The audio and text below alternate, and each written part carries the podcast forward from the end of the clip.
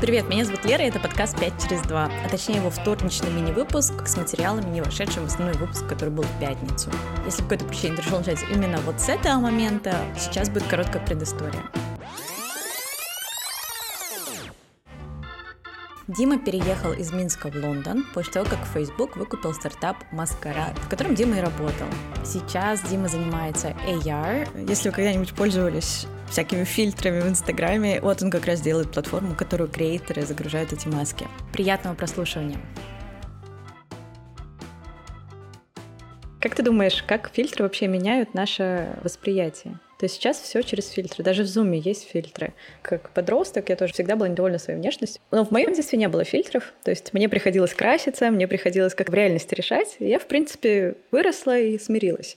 Но сейчас очень много ребят, которые живут только своей жизнью через virtual, вот это вот все. И потом в жизни, конечно, эти люди, они выглядят всем по-другому. Знаешь, как фотошоп изобрели, все начали себя фотошопить, и потом реальность сказала всем другой. И мне кажется, сейчас это настолько вплетается в культуру, что некоторые даже не могут себе представить жизнь без фильтра. То есть в Zoom ты заходишь на рабочий митинг, тебе не нужно париться, что у тебя за бэкграунд, просто его выставляешь. Лицо ты можешь спокойно отфильтровать. Или Икея тоже, да? То есть можно уже стол прям к себе домой поставить, его даже не надо покупать. То есть виртуальность в каких-то вещах, она стала настолько обыденностью, что реальность уже не имеет значения. Ты думаешь, куда это будет все двигаться? Ну, тут получается два вопроса, да. Первый — это куда это все двигается, и второй — насколько это хорошо либо плохо для нас, как в целом человечестве. Насколько это нас меняет, да. Я думаю, это нас меняет сильно и в плохую, и в хорошую сторону. Я на самом деле лично переживаю над кейсами, когда такие вещи могут запускать людей в какую-то спираль падения, да, когда ты больше не можешь угу. выйти на улицу потому что ты знаешь, что на твоем лице нет фильтра. Мне кажется, это очень... Да, у тебя там прыщи, например, а ты переживаешь.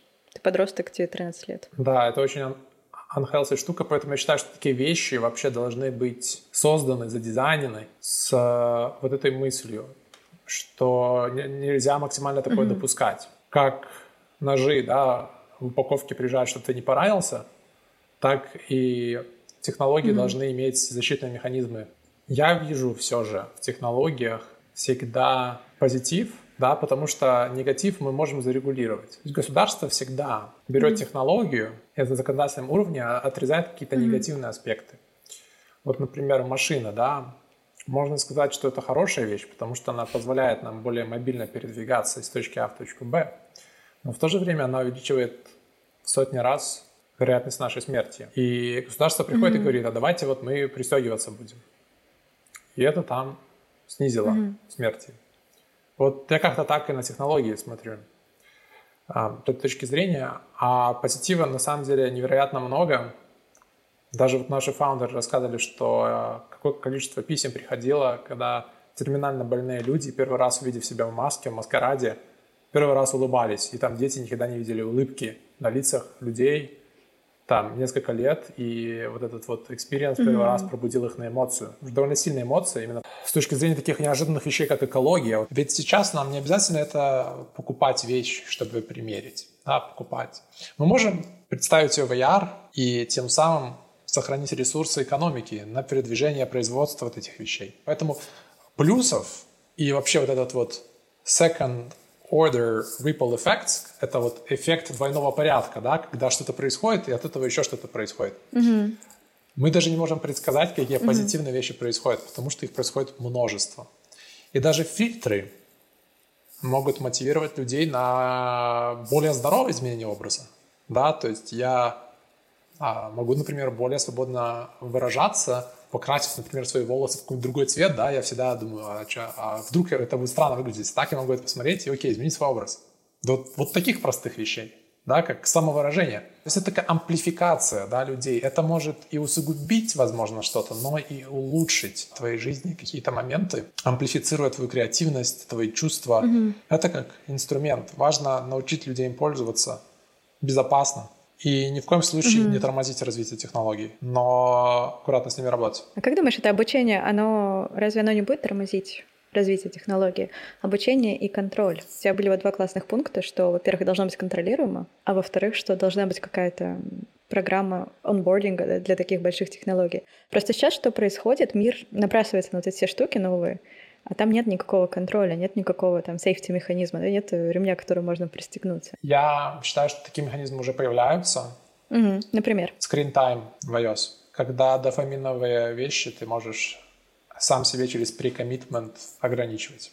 Либо своим угу. детям. Потому что запрет на использование технологии — это контрпродуктивная вещь в том числе. Но использование угу. Клабхауса до 7 утра по Москве, когда люди плачут в комнате и не могут из нее выйти, это как раз-таки та история, когда это действительно уже за пределами чего-то здорового. Mm-hmm. Вот, поэтому программные механизмы, механизмы обучения в школе, например, если вот говорить про Финляндию, у них в программе образования очень много именно культуры от использования критического мышления от технологий до, до чтения, чтобы не попадаться на такие вот ловушки дофаминовых, дофаминовых штук. Ну да, и в целом, наверное, повышать awareness, чтобы все люди даже с детского возраста понимали, что нужно всегда спрашивать себя, это мне действительно нужно или это кому-то нужно, а я сюда просто не хожу.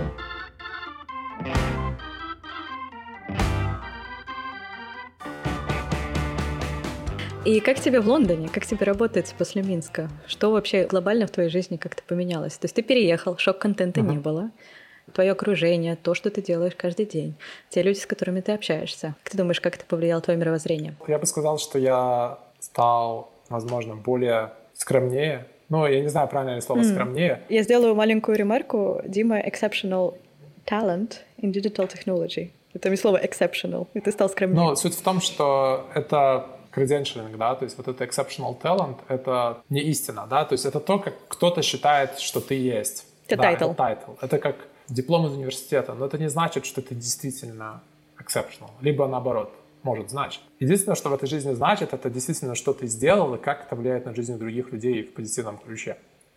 И только сам ты это знаешь. Как бы тебя ни называли, mm-hmm. exceptional talent, проходимец, то этого у тебя никто не отнимет. А по поводу скромности, mm-hmm. я, ну опять же, скромность, я не знаю, как перевести вот это вот слово. Humbling, да, когда тот факт, что что в Минске ты чувствуешь себя таким классным, проект все знают, приезжаешь в UK и понимаешь, что ну, здесь это такой вводный уровень, и количество людей, предпринимателей, их реализации на голову выше. И ты снова начинаешь учиться, ты снова на той школьной скамье. Это очень сильно повлияло на меня, мне кажется, в хорошем плане, потому что оно позволило мне ну, дальше развиваться, а не наслаждаться, наверное, каким-то успехом. Конечно же, я с разными культурами встретился в Фейсбуке, в том числе и общение. Как бы я к нему не был mm-hmm. привык, но так много в таком объеме. А, я раньше не общался с людьми, например, из Нью-Йорка, Калифорнии, которых у нас было полно в команде. Mm-hmm. И это меняет ментальность. Это сделало меня, наверное, более открытым в плане когда ты делишься своими мыслями более открыто, ты открыто как-то думаешь, у тебя не такой зашоренный мозг. Когда тебе не страшно делиться своими мыслями, ты имеешь в виду? Да, да, да. И есть такой вот еще mm-hmm. культура отсутствия критики за какие-то провалы. Ты можешь позволять себе делать mm-hmm. ошибки спокойно, можешь э, говорить даже глупые иногда вещи, и с тебя не будут, грубо говоря, там смеяться, наказывать, да, а люди это будут mm-hmm. подхватывать, исправлять, улучшать и делать это с огромным таким интересным. Конечно, белорусские компании сейчас и весь мир схлопываются, и вся культура, она такая становится Silicon Valley. Да, размывается. Да. да. И в Беларуси, и в UK культура работы 20 лет назад, конечно же, намного сильнее отличалась, чем сейчас. Вот поэтому mm-hmm. в этом плане различий все меньше и меньше. И, конечно же, еще стоит отметить, что в UK у меня все равно огромный круг э, общения именно с людьми из СНГ, и Лондон иногда выступает немножко как фильтр людей. Mm-hmm. Тот, кто сюда переехал из Беларуси, Украины и России, это обычно люди, которые не сидят 12 часов в день и не смотрят телевизор. Да, то есть они, у них есть какие-то ну, цели. Мне кажется, там и такие люди есть, но ты с ними, наверное, не пересечешься. Ну, я, наверное, опять же еще говорю про не в абсолюте, да, то есть я говорю всегда про, про срез, да, и про свой возрастной срез, в том числе там это люди до 30-35. Ну и смотри, ты переехал же как раз в очень такие решающие года, то есть Диме 25 лет. На самом деле он звучит очень так авторитетно и все дела. Диме 25. Это как раз до 28 лет у людей формируется вот эта сама, сам core их личности. Я думаю, поэтому тебе это еще так бросается в глаза, потому что у тебя формирующие годы, они случились как раз вот в момент переезда. Какие-то такие моменты, они начали тебя программировать и уводить от той менталити, которую вот сейчас описал, то, что у тебя дома, ты с этим сталкиваешься. И поэтому, наверное, это еще так сильно резонирует, вот это различие. А про культуру я абсолютно согласна. Культура критичности и какого-то, типа, не высовываться. Вот это классическая какая-то история, что все должны быть одинаковыми, не нужно иметь какое-то свое мнение, отличаться. Мне кажется, одна из самых угнетающих частей вообще постсоветской культуры, которая до сих пор есть, и ребята, которые не имеют доступа к другому типу ментальности, да, к другим, другим людям, которые как-то по-другому может быть, что с этим ничего не случается. Мне кажется, это очень угнетает, и очень сложно это изменить. Чем старше ты становишься, тем сложнее. Да, падает нейропластичность, и нейронные связи, которые были зафиксированы, их уже очень сложно поменять. я даже в себе чувствую это, эту вещь под названием «не высовывайся, так надо», и прочее, да, что распространено в Беларуси в том числе. И меня, знаешь, что больше всего задевает? Что, что очень сложно донести это до старшего поколения.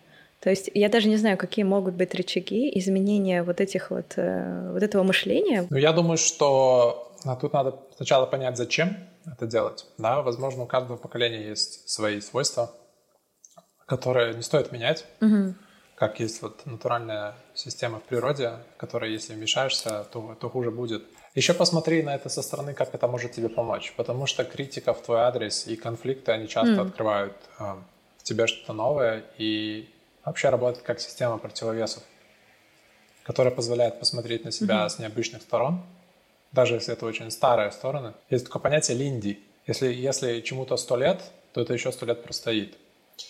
И вот я так стараюсь, например, еду mm-hmm. выбирать. Если это еда, которая появилась пять лет назад, mm-hmm. то вряд ли для нас она хороша. А если еде уже там тысячи лет, кофе. Кофе я пью. Линди, я очень смотрю на этот эффект. Я понимаю, что он просачивается вообще через все сферы жизни. Его ввел вообще Насим Талеб. Это трейдер, который yeah. написал серию инсерта классных книг, пять книг у него. Антихрупкость. Черный лебедь, наверное, самая знаменитая. Да, да, да. И вот Линди, он в одной из книг этот термин вводит. Линди, кстати, название ресторана в Нью-Йорке, где он так назывался, где этот термин он придумал. Я поэтому очень уважаю там родителей, родителей, родителей и вообще традиции, и всегда использую их как вот этот противовес, чтобы мои очень, наверное, либеральные идеи притормозить, mm-hmm. да, чтобы они не разрушили там часть меня, либо часть моего общества вокруг. Mm-hmm. Вот, поэтому я всегда, на, на самом деле, э, ищу позитивное в людях, в событиях, э, даже в плохих. Что можно из этого позитивного? И всегда есть что-то позитивное. Всегда. Даже в mm-hmm. самых неприятных моментах жизни есть позитивные вещи. Всегда дверь закрытая, открывать какую-то новую.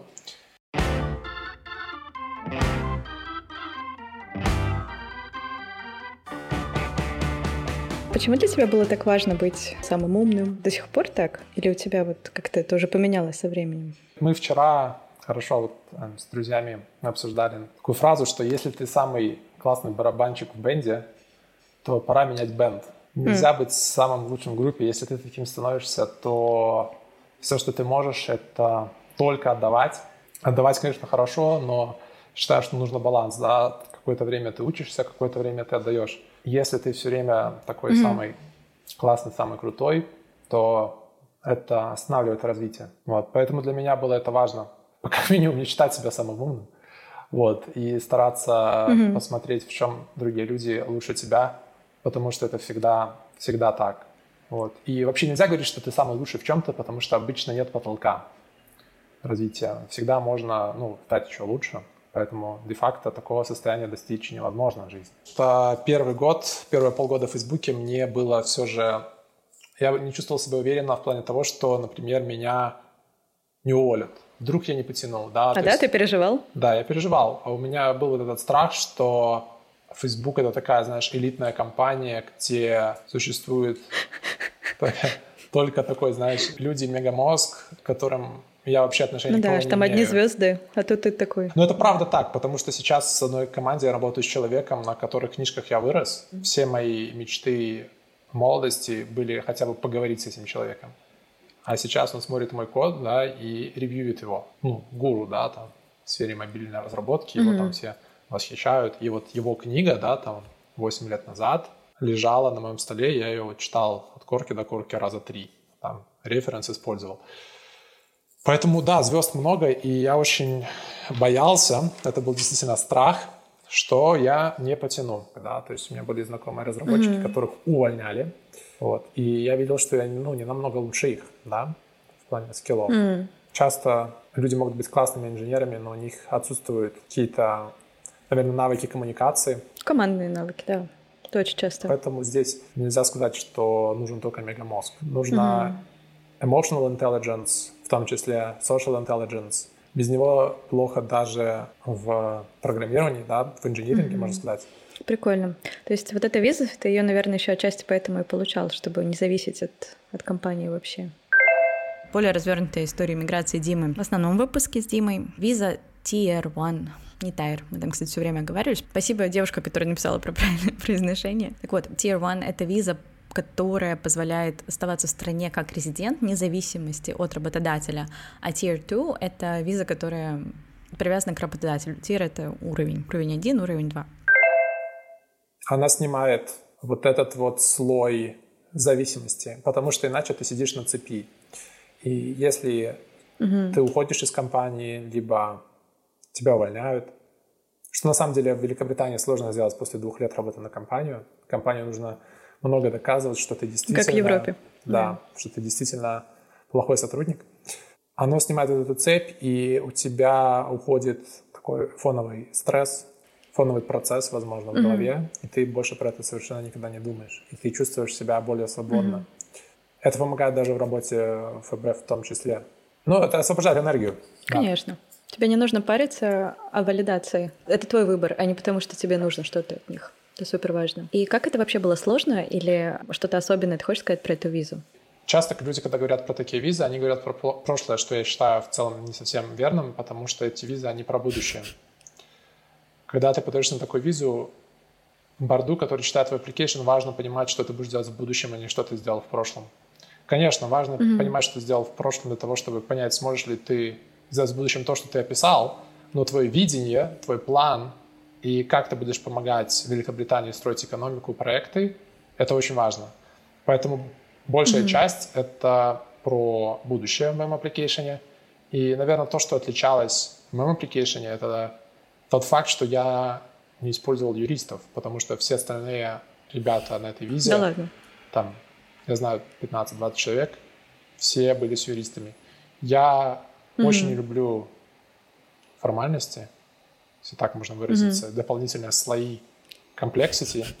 Вот, поэтому я сказал, что если, если это действительно Tech Nation, то там ребята и без юристов поймут вообще, в чем дело, вот. Mm-hmm. И я написал просто в Pages, как Word, да, на, на Маке. Mm-hmm. Mm-hmm. Просто от души письмо, как бы, приложил скриншотики туда, как-то накидал, не запариваясь с форматированием по ГОСТу, как в университете. Где-то шрифт курсивом, где-то бол, где-то больше, где-то меньше, скриншоты поверх. Все это там на 20-30 страниц. Референсы красиво сделал mm-hmm. туда.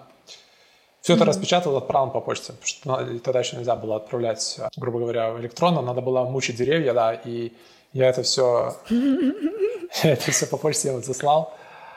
И через месяц они мне прислали, что, ну окей, ты нам подходишь, ты молодец, да. Ну, просто это очень нестандартный кейс. Обычно в эту процедуру все вписывают юриста или хотя бы какого-нибудь аторни, я не знаю, как их назвать, ну, то есть чуваков, которые тебе помогают Lawyer. с составлением да. кейса. Это, это, отдельная, это отдельная услуга для, ну, как в рамке иммиграции. Вот эти люди, которые помогают вам с визами. Да, да, я могу, кстати, в интервью, будет, я думаю, людям интересно назвать в целом прайс, да, который просят за такие вещи. Потому что, например, вот Deloitte, компания, да, большая, угу. она может запросить за такие вещи от 20 тысяч фунтов. Угу. Ну, есть частные консультанты, там планка немного дешевле. Да, частные, они могут идти от таких самых интересных случаев, от двух даже, да, можно договориться, до там десяти. Причем их услуга это а, в том, что они помогают вам составить этот application, да, вот это заявление, и помогают собрать правильный референс, потому что референсы играют огромную часть. Референс — это когда тебя кто-то рекомендует из важных людей. Да, говорит, что ты молодец, и что UK, если не пустит такого... Такую звезду. Такую важную личность, да, развалится все. звезду на свою территорию, то очень много потеряет. Спасибо, что дослушал до конца. В общем, вот такой получился выпуск. Мне будет очень интересно узнать, как вообще, стоит ли разбивать выпуски таким образом. Делать их длиннее я пока что точно не планирую, но будет интересно узнать ваше мнение. Понравилось, не понравилось. Ставь оценки и оставляй комментарии там, где это возможно. И, конечно, подписывайся, чтобы не пропустить следующий выпуск. А следующий выпуске в эту пятницу будем звонить в Берлин. Да, ребята, которые голосуют в Инстаграме все время за опцию Берлин, мы дождались. В общем, до встречи в пятницу. Пока-пока.